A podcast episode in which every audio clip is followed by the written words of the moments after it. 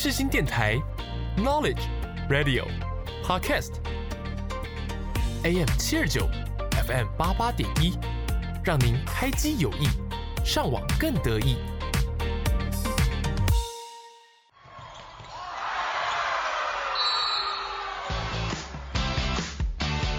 想要了解运动员背后的故事吗？想要踏入热血沸腾的比赛竞技吗？突破极限，拓展新视野，让我们一起倒数三、二、一，Action！运动零距离，热血凝聚力，欢迎收听《运动新气象》。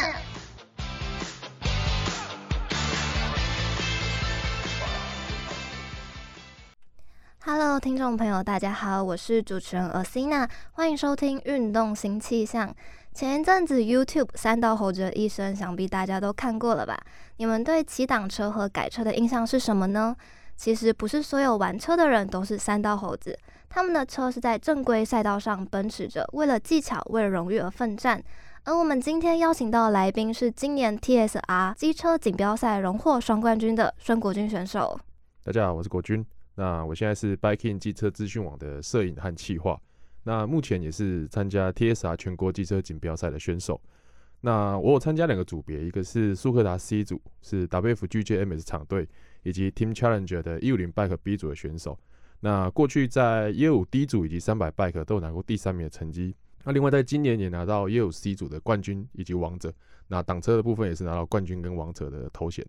我有个疑问就是。王者是每一个比完都会比的项目是吗？呃，王者的话，是因为我们比赛年度共有五站，嗯，那在最后一站我们称为下的赛车祭典，就是所有的组别，然后所有的选手都会参赛。那因为参赛选手非常多的关系，所以为了要让更多人可以参与比赛，那同一个组别就会把它平分成两组。那两组的前三名，我们再把它抓出来做王者决定战的一个 PK 赛。那这个比赛的圈数比较少。那最后获胜的那一个人，就是今年度的王者。哦，所以是佼佼者的概念。对，就是，所以我就拿了两个王者。哇，今年真的是你的幸运 lucky 之年，是吗？是。好，那下一个单元极限大哉问，带你们走进双料冠军的心路历程。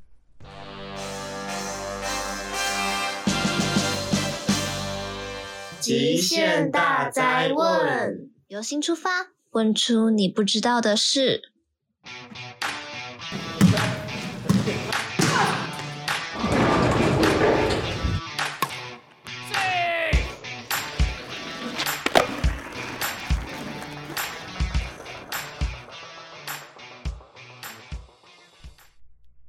好，那为什么想要成为摩托车的赛车手呢？我觉得以前我想过很多各种原因，可是最直接的原因就是因为很帅。其实我一开始小时候。不是喜欢摩托车，我是喜欢汽车。但是你有时候，比如说我转到体育台看完 F1，那接着播的就是 MotoGP。嗯。那 MotoGP 这东西，你小时候看你就觉得，怎么可能有人把车就是整个躺在地上在骑？对，即便那个时候没有产生很大的兴趣，可是你也在心中留下一个很深刻而且很震撼的印象。那后来因为长大，比如说上了大学、出社会工作，其实你会认知到这个东西。跟呃是非常遥远，然后也很残酷的，所以你就会渐渐有点放弃你的这个梦想。你说消磨你的 那种热忱，就是就是你你会开始意识到这件事情其实非常的难，然后身边也会告诉你说啊，赛车就看一看就好，对，到到很少人会鼓励你真的去试试看比赛。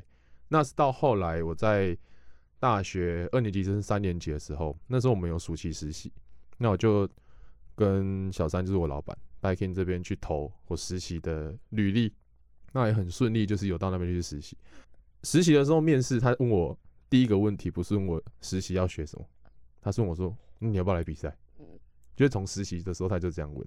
那后来再加上我去车展捡到了特价出镜的一双车靴，然后去收了连身皮各种装备之后，我在暑假实习的那个时间就莫名其妙开始练习。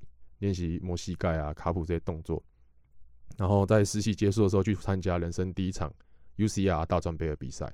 对，从这个时候就开始比赛的。哦，那小三，你们老板有给你给予你什么帮助吗？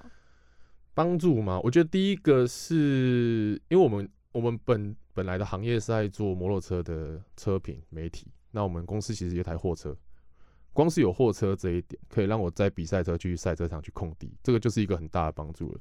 那到后来，他帮我找各种赞助商，然后协力的厂商伙伴，然后把我送上比赛场。其实他表面上影片对我非常的苛刻，可是其实。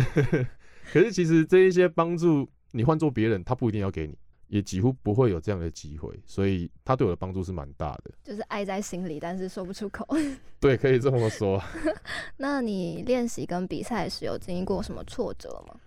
呃，我觉得挫折第一个是体重，对，因为我现在的体重是大概八十公斤上下，那这个体重放在赛车手的圈子来说是超级超级不及格，过重是吗？非常的过重，就是。一般正常水准的车手，体重大概就是六十公斤上下，七十公斤都算重了。但是我八十，这个这个东西是有根据的。就是以前我们有个前辈，他就是六十公斤，然后那个时候赛会有邀请东南亚的小朋友来台湾做比赛。那那个小朋友的车比我们前辈的车少两匹马力，他体重四十公斤，可是他们在直线上是一样快，甚至更快的。所以那时候我们就得出一个结论，就是十匹呃十公斤差不多等于一匹马力，所以我等于是。少人家大约两匹多马力在跟人家比赛，所以你你的车子有特别改装吗？就是因为体你体重的部分。呃，改装的部分，当然车队老板也绞尽脑汁帮我在做更大马力啊，嗯、但在那个规范下就是一个极限在。就是因为你们有 TSR 的改装规范嘛，对，就是比赛都会有他自己的一些规章制度，嗯，对。那家人对你对于你这种就是极限运动有特别的担忧吗？家人哦。家人其实从我第一天开始接触摩托车骑就反对，到前一阵子才比较没有反对，是因为你拿冠军的原因吗？我觉得拿冠军帮助蛮大的，就是其实，在他们印象中，摩托车肉包铁嘛，啊，就是比较危险一点。然后我我妈其实有过一次到赛车场看我比赛过，那她看完那次，她就再也不去了。她说她在场边看。看的就是他手脚发软，哦，心惊胆战的感觉。对，他不知道为什么要做这种事情，就是骑这么快。虽然连身皮衣、安全帽都包得紧紧的，可是他们还是会担心。那在另外可能就提到社会大众对于这个东西的误解。那一直到今年比赛的成绩上来之后，他们会开始比较能够去接受，说这个其实是一个正规的赛事和运动，才比较可以接受的。对，可能是因为可能周遭的好朋友们有发生一些不好的事情吗？多多少少啦，就是 就是你你在练习的过程中，你一定会摔车。那摔车我们分 low side 跟 high side。low side 就是低速贴在地上滑出去，那那个可能顶多就是皮肉伤而已，当然也是有更严重的啦。那 high side 就是被车丢出去，那这个可能骨折或者是扭到的机会都比较高，所以。呃，讲是这样讲，但是这个东西是可控的。相比你在道路上或山路上来说，其实还是可控的。受伤难免都会有，对。因为有海绵嘛，就是旁边海绵垫、缓冲区跟你的皮衣、安全帽，其实相对来说，光是赛车场没有三宝这件事情，就已经安全很多了。因为就进去那种赛车场，就要有一定的级别，对，没错，就一定要训练过的才能进赛车这个行列嘛，没错。对啊，那你有没有最印象深刻的比赛？我最印象深刻的比赛就是今年的苏克达 C 组王者决定战，就是这场比赛，因为它是在两天赛程的最后一天，等于是我四场比赛没有最后一场。那前三场比赛我都已经拿到冠军了，就是你会想要凑齐一个大满贯。对，那又再加上其实过去没有挡车组的王者决定战，今年是第一年，所以如果我把挡车组的王者拿到了，我又拿到苏克达的王者，那我大概就是历史上第一人，呃，王者中的王者，就是挡车跟苏克达双栖的王者。那后面可能也很难再有这样的头衔，所以那一场对我来说压力很大。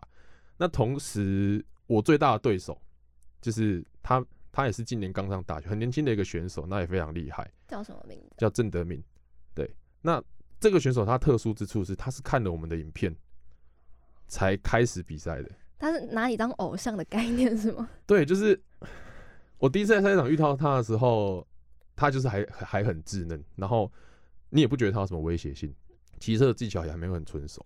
可是经过这两三年，你发现他爬上来了，很有潜力，追赶在你后面，有时候甚至会骑在你前面，开始让我感到很很大的压力。如果今天他就是一个我都不认识的人，那可能还没那么没那么有关系。可是他是看着我们的影片来比赛的，对，所以压力就很大。那后来还好，有在王者决定战超过他，然后拿到王者，对，才终于松了一口气。所以他在后面是一直压迫你的概念是吗？呃，比赛的前半段他在前面领跑，那我就有发现他的节奏其实放的比较慢一点，那我就找一个机会先把他超过去再说。谁知道我一超过去说，他发现前面有一个人可以跟着跟参考。他的单圈就比在我前面的时候快了一秒，一秒在赛车是很大的一个差距。对，通常都是零点，都是零点对几秒、零零秒这样。然后，而且他体重比我轻，所以有到最后三圈的时候，其实他在直线他是跟我并排的进第一弯的。那第一次我有成功把路线拉回来，那第二次我真的没有办法，他真的就超过去了，所以。在最后一圈的时候，我就要想方设法，我到底要在哪里进攻他？我再不进攻他，没有机会了。所以就出现了在影片跟转播里面那一个，就是走的很内线的那一个超车。对，我看你们的影片，就是你的那个视角是吗？对，我的车载摄影机，就是我我走在一个我走在一个他绝对想不到会在这边走的路线，然后有成功把他超过去。哦，那当下那个心情怎么样？终于 好不容易。当下心情，当下心情其实我很担心，因为。这一切发生的很快，所以我不确定我的这个动作有没有违规的行为，或者是有没有可能造成他的不愉快，车队的不愉快。所以其实超过他的当下，我是没有很高兴的，脑脑袋一片空白 啊！怎么办？怎么办？会不会等一下我被打，还是被骂干嘛的？那后来经过赛会以及重播片段的的的检视之后，发现其实我是没有问题的，因为我还是走在我自己的路线上去，要做我自己的过弯的动作。对，那通常违规会在什么方面？违规吗？违规的话，呃，以以我们赛会来说，就是当你的前轮还没有超过前车的后轮的时候，你做撞击造成前车的转倒的话，那这个的违规是属于后车的。可是如果今天你的前轮已经超过后轮，甚至到车身一半了，前车盖进来然后转倒的话，这个是没有违规的。对，哦、那这个规范跟呃，之间的拿捏，其实，在我们一开始考照去参加赛车训练营的时候，其实就会有一套很明确的规范，告诉你说怎样的碰撞是合理的，怎样的超车是不对的，其实都有明确的去规范出来。所以你会特别练习这一块，就是尽量不要违规。呃，我觉得我在场上算是一个相对来说很有礼貌的车手了。呃，可是我觉得你 就是凶没关系，但你要在你要合理啦，就、嗯、不会有人以碰撞跟转倒为前提去骑车的话。哦那其实基本上没有太大的问题。我看你过完的时候有有一次就刹到那个都冒烟了。哦，对，那个就是因为因为、呃、其实那一场比赛的前超车的前两圈我就在试，就是在试我刹车捏到多少，那轮胎跟车子会有怎样的滑动跟反应。那后来在第三圈抓到一个机会，我再我再不超不行，因为我再不超后面的车手会一直来，变成后面的给我施压，所以我就在一个。他防守我，我就比他在更里面。我们也要过弯了，我只要到你旁边跟前面而已。然后这个时候我的后刹车多捏了一点，我就甩了一下。那还好，有玩过越野，因为我们这几年都会玩就是土路的练习，那有把车子给救回来，才有那个名场面。哦，所以越野算是很好的一个练习方式。很好的练习方式，因为包含国外很多车手，他们在冬天休赛季的时候也都是去玩越野，然后去培养。他的车感对滑动的控制，或者是体力，对。我看到那个有个日本选手，就是那个越野直接这样子骑，有点九十度的那个山坡。哦，对他们那个在国外其实是有比赛的。哦，是专门是这种九十度，就是一个非常不可思议、很倾斜的坡，哦、你只要爬到最上面你就赢。哦。啊，通常九十九趴人没有人爬得上去。通常都是那个一爬什么？对对，通常就是到终点前的那个坡啊。人留在原地把车丢上去，也是有这种场面发生哦。所以只要车子上去，人不用上去就可以。对，那种比赛是这样。这个这个规则好像。不过我们玩的是比较，我们我们称之为叫 motocross，就是在一个封闭的越野场地里面。那这个场地可能有晚工，就是过弯的时候你会在一个比较垂直面的路面上去做转弯，那同时也会有跳台，就是冲上去之后飞起来，然后再落地的这一种。我们玩的是比较像这一种。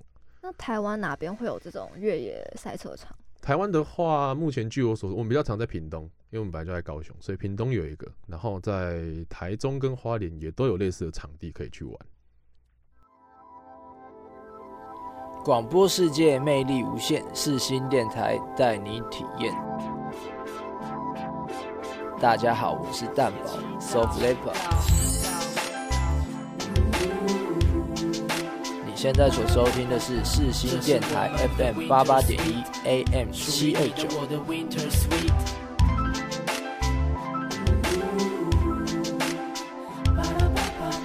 这是我们的 Winter Sweet，属于你的我的 Winter Sweet。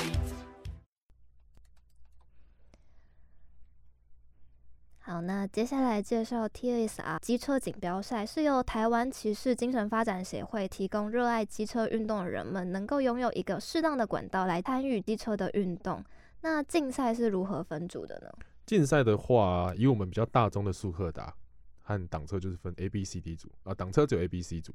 那其他还有像近几年比较新的组别，像 EVS 电动车，就是我们路上看到的 Gogoro。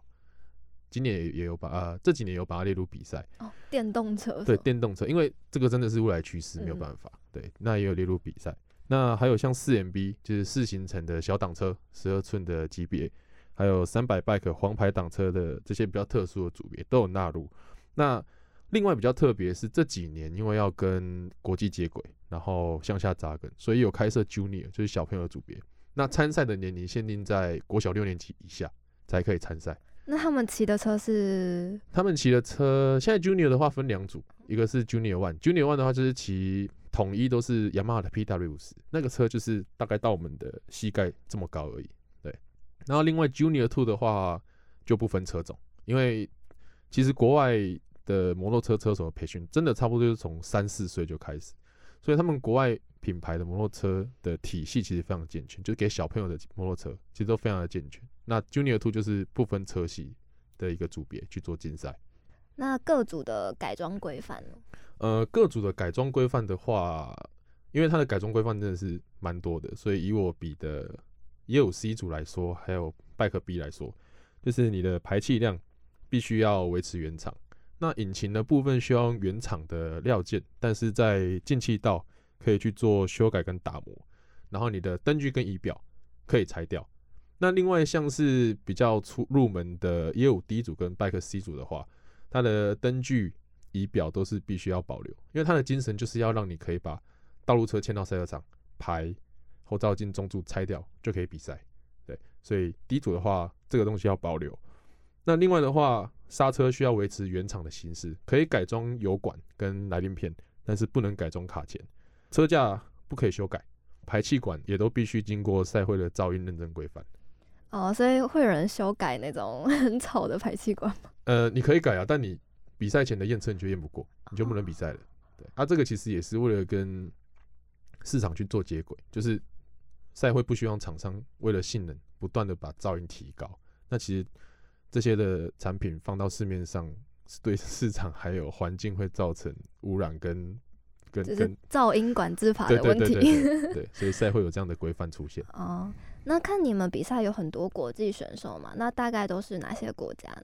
呃，下的赛事祭点的话比较多，就是日本，然后菲律宾、泰国、越南，然后韩国等等的东南亚国家都会邀请来台湾做比赛。那他们的选手的风格？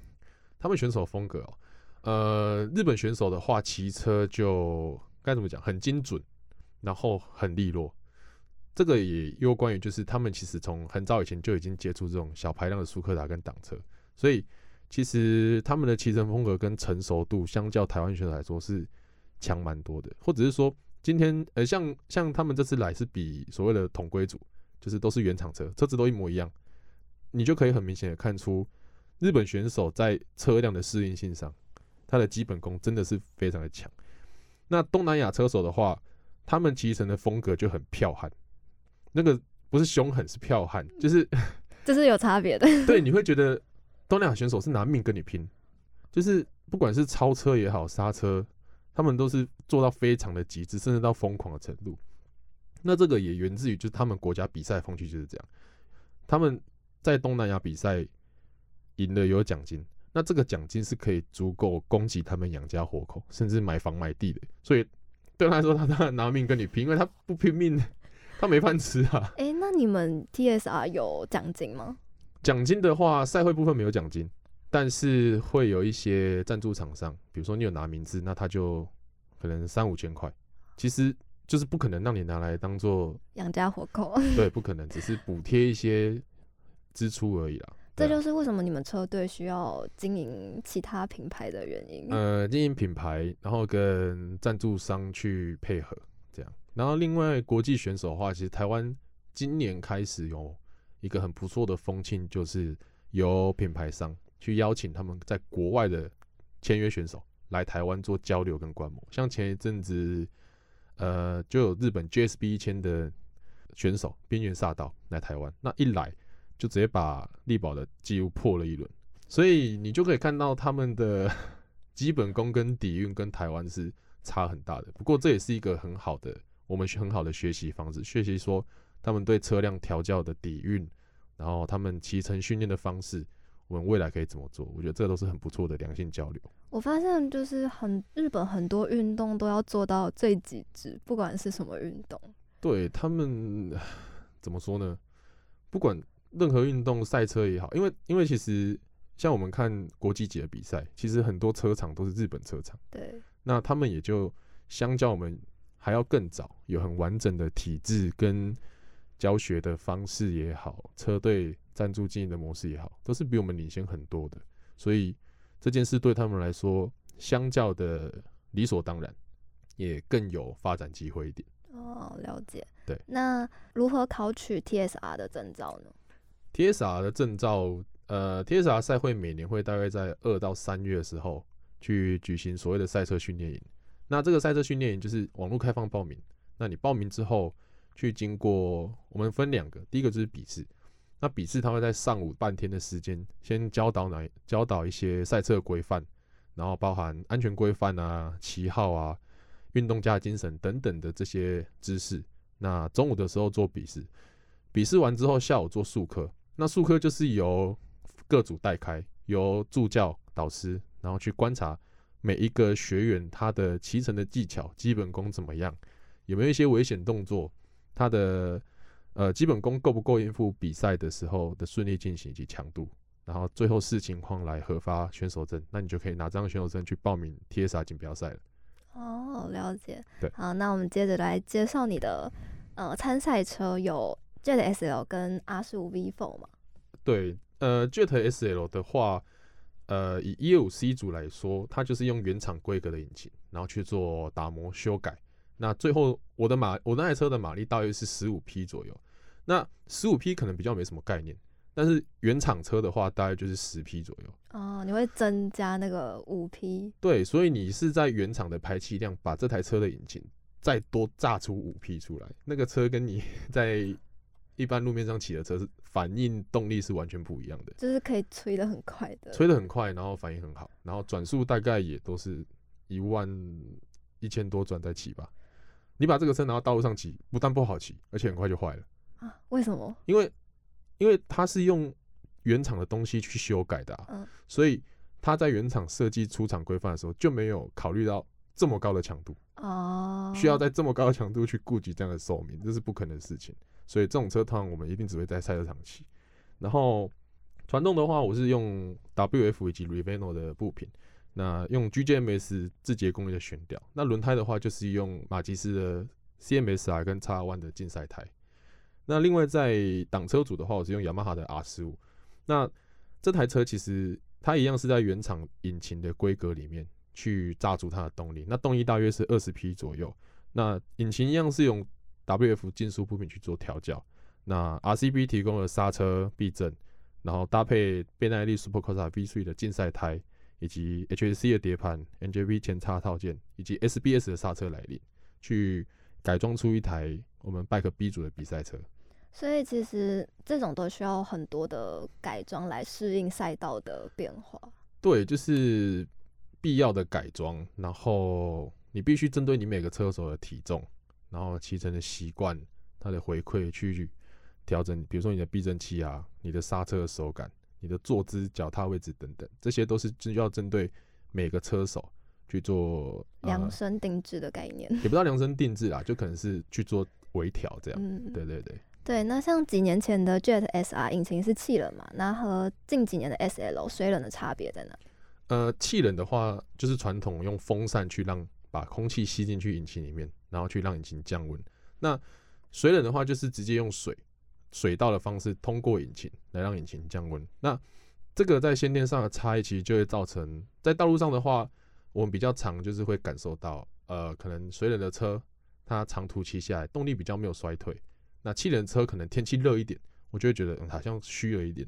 那这个放到比赛场上的这个问题，其实更被放大的。像我们这几年换成 SL 之后，它的水冷引擎其实从比赛的第一圈到第十二圈，衰退是微乎其微的。可是气冷引擎，你就会觉得好像最后几圈的时候吹不太动，有转速但没什么力道。所以这个也是时代的变迁跟 市场趋势所需啊。哦，所以市场趋势现在是以水冷为主。对，因为。消费者要求越来越多，哦，对啊，大家都喜欢。对啊，然后车厂也必须想尽办法推陈出新，所以水冷的引擎是未来的趋势。因为现在的呃厂牌越来越多，品种越来越多，大家想要选择的也越来越多，不像以前前几年好像。前几年的话，就是雅马哈进站一二三代进站，对对，那个时候的参赛率是百分之九十九。然后夺冠率是百分之百，一都九十九了。对啊，剩下那一趴大概就是有其他品牌的的的的车行想说，要不然我们来玩一下，嗯、才有那九十九趴。啊，夺冠率一百，就是啊都是进站。对啊对。那这几年，呃，SYM 的加入，他们变得很强势之后，这块市场确实有出现蛮巨大的改变的。对，对就是车种的多样性越来越多。对。法克现在不知道在干嘛。法克就是我，我是萧红人。不当生活示弱男，年轻就是要去冒险啦！你现在所收听的是世新电台 FM 八八点一 AM 七二九。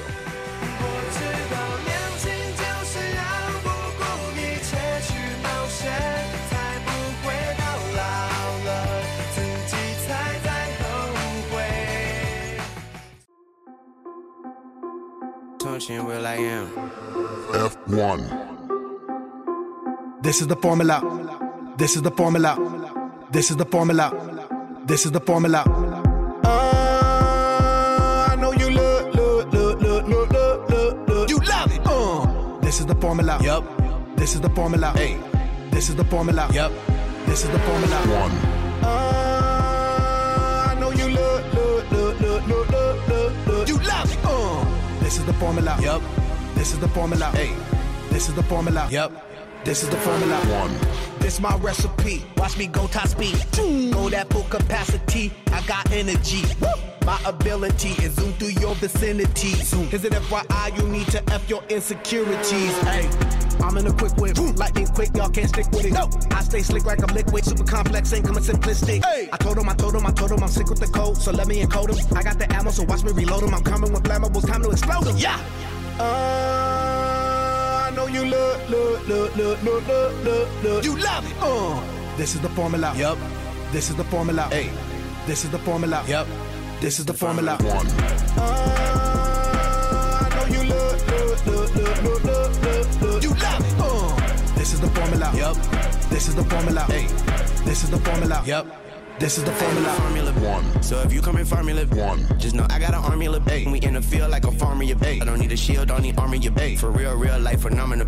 Rhyme tight like a corner carnival. Shine bright, make your corny itch. Alright, okay, yes sir. Call me Weezy F1. My car fly like the Jetsons. You're small fry, need ketchup. Fall behind, need the ketchup. You can fall down and you can step up. Been a long time since I messed up. I told father time I'm his stepson. Got him braided like Lewis. Got him Mercedes like Lewis. I ain't in the latest, I'm in the newest. And if I ain't the greatest, greatest, tell me who is. No capping, do the dash, no toe tapping. Yo, girl, my co-captain. Driving like Max Verstappen. It's my world, I'm your champion. I got the formula, baby. Mix it like on the formula, baby. Had a grill before formula, baby. On them trees like ornament, baby. Engine sounding like harmony, baby. Yeah, fast lane, Godspeed, Lil Wayne. Victory lane, got champagne on me. Gone. This is the formula. This is the formula. I got the formula. This is the formula. One. All I do is go, go, go, go, go, go, go. Y'all boys too slow, slow. Stay in your lane. Stay in your lane. Stay in your lane. Stay in your lane. Stay in your lane. Stay in your lane. Stay in lane. Hey, hey. All I do is go, go, go, go, go, go, go. Y'all boys too slow, slow. Stay in your lane. All I do is go, go, go, go, go, go, go, go, go, go, go. It's time to go.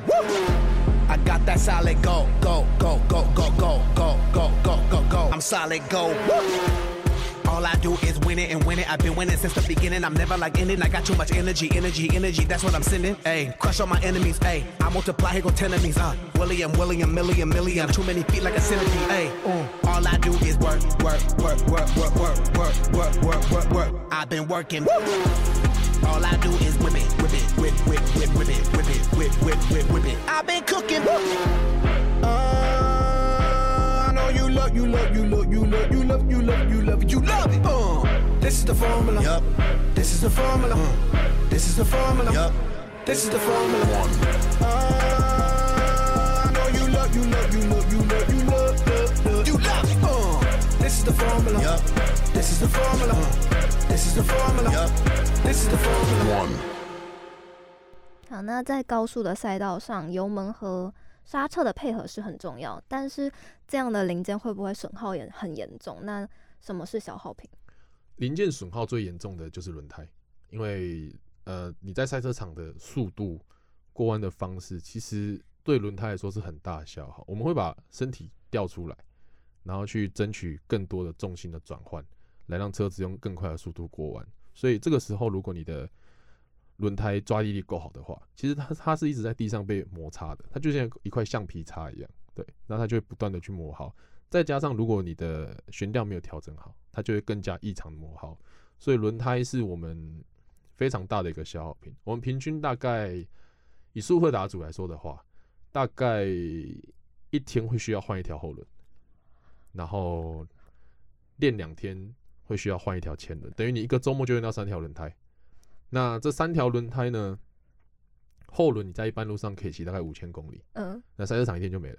天哪，那花好多钱的感觉。对，那这一套轮胎可能在市面上买一套，可能就是要将近五千块。对啊，对，当然，当然我们车队赞助或者是有一些优惠方案可以谈，但是市售价就是这样，还是很贵了，真的很还是很贵。对，那当然也是。有感谢很多赞助商的支持，去支持我们最大的消耗品。那挡车更不用讲，挡车一套前后轮在市面上的价格就是大概就是一万三左右吧。对，啊也是一样，一天一条后轮，所以这对我们来说是很大的消耗。哦，所以赞助商你们最缺的是轮胎赞助商是吗？对，因为你假设今天这个车手你骑车很稳定，什么都什么就是都不摔车，然后引擎也没有坏。但它轮胎总是会消耗，一定会消耗轮胎，嗯，所以轮胎对我们来说是最重要也最伤的一个消耗品。了解。那近期有参赛最多的摩托车机种是什么？呃，近期的话最多是就是三样的 Jet 车系。那当然随着呃市场的变迁，从 S S R 到现在的 S L 越来越多。那进站六代也开始逐年的上升，因为进站现在也改成水冷车系了，所以它在呃动力或者是续航力来说，其实都有很好的表现。那挡车组的话，现在现在我觉得刚好挡车组是一个黄金交叉期，因为大概在三四年前，台湾的白牌挡车大概就是 GSXR 一五零小阿鲁，只是到这一两年，雅马哈引进了 R 十五 V 三 V 四车系之后，那小阿鲁开始慢慢越来越少，那 R 四五越来越多，因为 R 四五整体表现还是比较均衡，好骑一点，所以挡车的话，目前是 R 四五稍微多一点。那小路开始慢慢的在减少。那参赛时有需要什么装备吗？参赛装备最基本的是连身皮衣，然后长的皮手套，然后长筒的竞赛车靴跟全罩式安全帽。那比较特别是，我们 TSR 赛会在比赛之前，其实都会针对选手的装备去做装备检查，比如说检查你的安全帽有没有破损啊，保丽龙有没有凹掉啊。皮衣有没有破洞？手套有没有破洞之类的？会有人会有破洞是吗？还真的有，就是就是这个这个其实分两个层面，第一个就是安全，嗯，他可能皮衣破了，然后胶带捆一捆，他要继续比赛，那 你又摔又破啊，就直接磨到肉了，哦，很危险。那再来就是这些东西其实连身皮衣、手套什么，其实它都算消耗品。只要你有持续在练习跟比赛，这都算消耗品。那你这个消耗品，你这样一直用贴胶带的方式，然后没有去适当的做淘汰，其实布品商赚不到钱，他没有人再去买他的新的产品，所以就越来越少厂商想做这件事情。嗯，对，所以适当的去淘汰这些东西，对你的安全、对市场的流动跟经济来说，其实都是好事。那你们的连身皮衣是防火的吗？连身皮是不防火的，不防火。这个在，这个在我今年最后一场比赛之后就验证过了。嗯，就是呃，如果是防火的话，像赛车呢，呃，四轮的赛车，他们那个全套是防火的。对啊，对，手套、车靴都是防火的。嗯、可是因为摩托车的比赛不会被困在车子里面，哦、你摔车出去，你跟车分离，啊、所以也不会有油或者是火弄到你身上，几率很低啦，还是有过。嗯、哦，真的。就是有个车手他摔出去之后，嗯，油箱打开了，然后他的油就泼到他的皮衣上面，他、嗯、又有点火花，欸、所以他就变成恶灵战警，火烧人。对，所以从那场比赛之后，赛会就规定你下场比赛前要拿胶带把油箱贴起来，多一层防护、哦。所以你们现在油箱全部都是？对，我们下场比赛前都要把油箱贴起来。哦，就是因为那个赛车手。对，所以摩托车的皮衣是不防火的。那这一点我用我的生命帮大家验证过了。什么时候啊？就是最后一场比赛颁奖颁奖的时候，嗯、然后庆祝嘛，大家高兴，然后我的老板们就去买了鞭炮，嗯，他们想说炸你身上是吗？缠在我身上，把鞭炮缠在我身上，然后叫我拿在奖奖杯上给他们炸，嗯，然后最后那个鞭炮绕到手这边的时候，就是因为皮衣的手的内侧，它会要顾及你关节活动度，所以它会用弹性布，嗯，那弹性布是不防火的啊，皮衣可能还防一点，弹性布不防火，然后它就鞭炮就把那个弹性布烧破了。啊，你有烧到手吗？有啊，这边啊，太夸张了，就是 起了两个大水泡，所以 第一赛车场还是不要玩火，第二连身皮衣不防火，这大家再注意一下。一点都不好玩，一点都不好玩。那那个也不算庆祝了吧？这个我我我我直接当场差点被火化。就是很像那个啊，就是生日的时候，人家拿那个刮胡泡刮胡抓。啊，你玩玩水就算了，你玩火我就啊算了，反正大家开心就好。好了，对，那 大家有开心吗？大家看起来蛮开心的，反正只有一个人受伤，那大家开心就好。最后好笑的人居然是你。好，那接下来是机车的过弯技巧，来介绍一下侧挂动作的介绍。侧挂的动作，呃，侧挂的动作就是我们在摩托车过弯的时候，它会有离心力。那我们就会希望透过自己的重心的转移，把体重用利用体重的这个东西，把摩托车的离心力抵消掉。简单来说，就是有点像把摩托车往里面拉住，对，去抵抗这个离心力，然后来获得更快过弯的速度。这就是侧挂的用意。对，还有某些人 不管跑山还是赛道都要摩 西嘛，然后这两种就是这两者搭配的摩西的必要性。呃，我我觉得这样讲好了。如果我们先不要去讨论山道跟赛道的差别，嗯，其实摩西这个动作就是为了要追求更快的速度而衍生的。那回归到环境的话，赛道你确实是要去追求更快的速度，越快越好，你单圈成绩越快越好。可是跑山不是，跑山其实它有太多不稳定因素，它有你可能路面上有沙石啊。对向车啊，呃，阿姨啊、阿嬷啊、阿 阿伯啊，突然间冲出来。那在赛车场，你相对可控的环境来说，即便你今天失误了，你可以赶快把车抬起来，你是有反应时间的，那你也不会有这些不稳定因素出现。但是山路的话太多了，所以我们都秉持的就是在山路上，你就以你最能反应的姿势去骑车，那就是乖乖坐在车上吧。对，对你你在山路上摩西，OK，很快没有错。然后追焦手拍的也很帅，没有错，可是没有奖杯啊。嗯。然后赢了又怎样？不小心又摔出去了。你不小心车毁人亡，这划不来啊。对。而且摩西这个东西，它其实需要经过练习，不然就会很常像你看到，就是可能人超级出来，可是车是直的，那其实就会蛮。没必要，然后蛮好笑的啦，就是像那种离心力转，然后人就飞走了这样子。对，就是车是直的，啊，人弄不出来，那你在干嘛？对，你也没有让你的车真的开始转弯啊。嗯，对啊，最最主要还是要车要倾倒要转弯。对，那就你要区分出 你在山路跟赛道上什么该做，什么不该做，然后应该追求什么，去区分出来。这就是等一下我们下个单元会讲到的啊。我我好不想面对这一题。没事，好，那接下来就是速克达机车和挡车的倾角有什么不同？嗯、呃，挡以倾角来说的话，挡车一定比较深，因为打挡车这个东西，它本来就是以超架，它它不单只是骑乘，它是以超架为出发点去设计的，所以它的稳定性、它的过弯性能以及它的倾角都会比较强、比较高一点，去应付你的这些激烈操架。那苏格达这个东西，其实它一开始推出非常的单纯，就是只是为了好骑、通勤、代步使用而已。虽然说现在台湾的车厂已经把速克达做到一个怎么讲，运动性其实非常强的程度了，可是它还是有它先天的一些限制在，所以倾角方面，速克达会比挡车稍微少一点点。可是苏格达的优势就在于它车很小台，所以在某些弯道比较窄的赛道来说。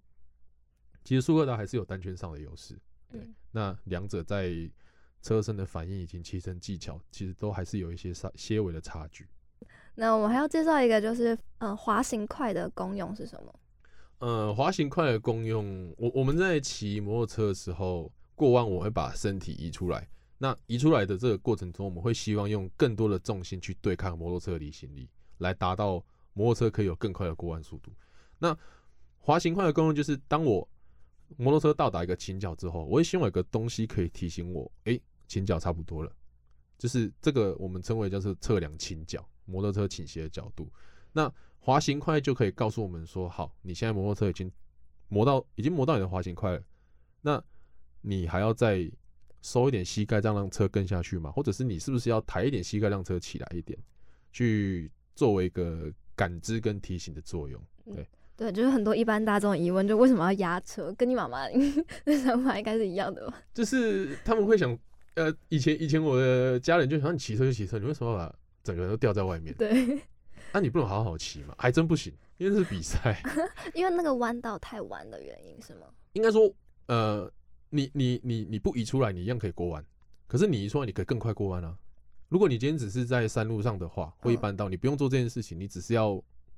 平安稳定的骑骑到家里而已。对。可是今天在赛车场，所以你一定是尽可能的做的所有事情都是往更快的速度去前进。嗯。对。那这个时候就会需要做这个动作，然后透过膝盖上的滑行块去告诉你说你现在的倾角用到多少，还剩多少倾角。滑行块的用意是这样。你们有测说就是压压车的多少秒数会增加吗？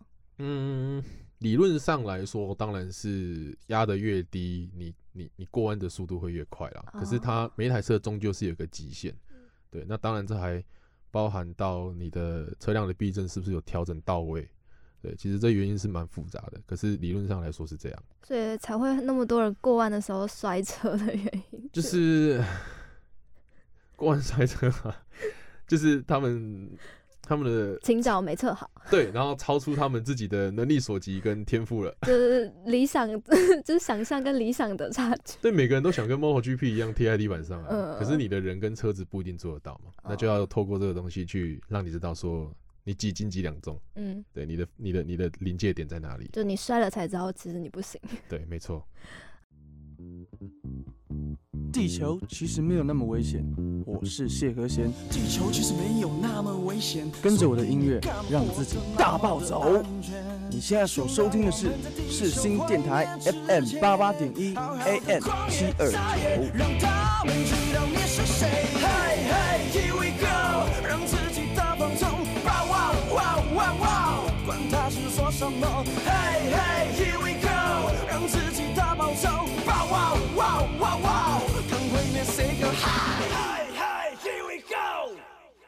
如何掌握你的超车技巧？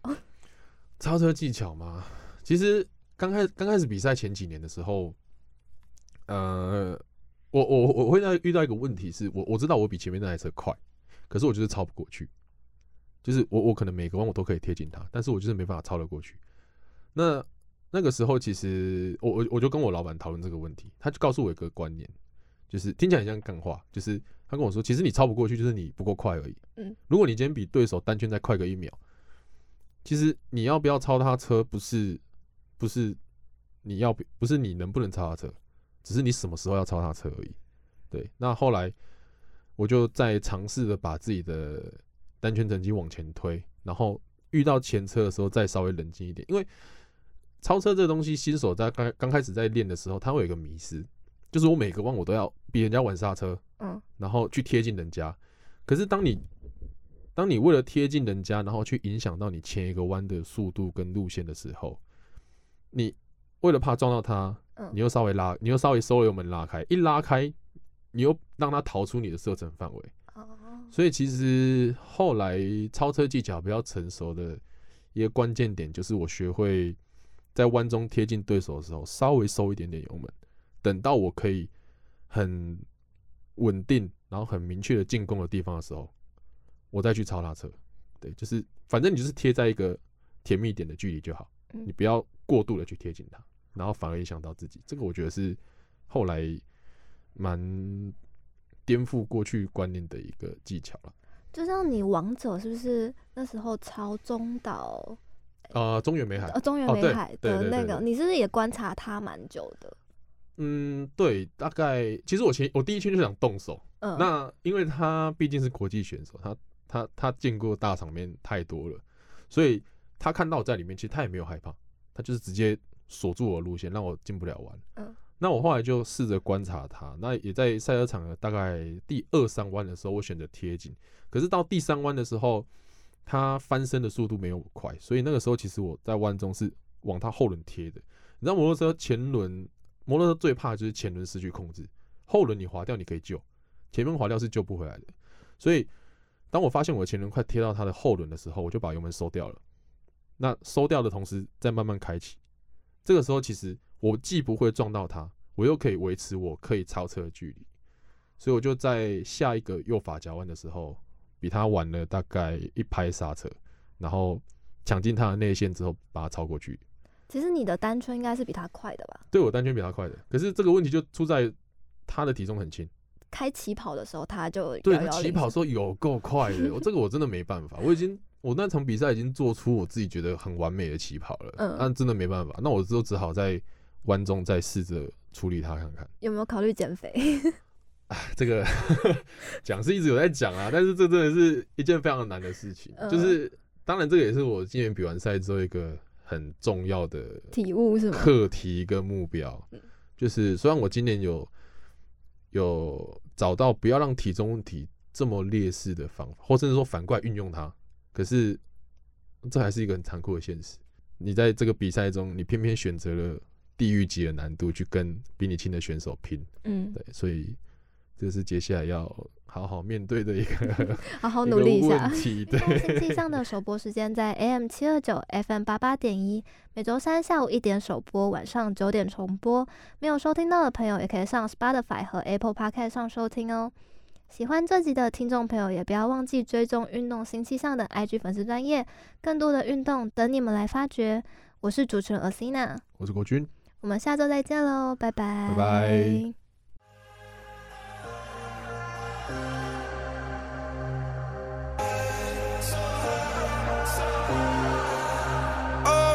Sent from up above.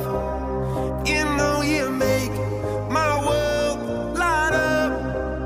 When I was down, when I was hurt, you came to lift me up. Life is a dream and love's a drug. Oh, now I think I must be. I up when I was up.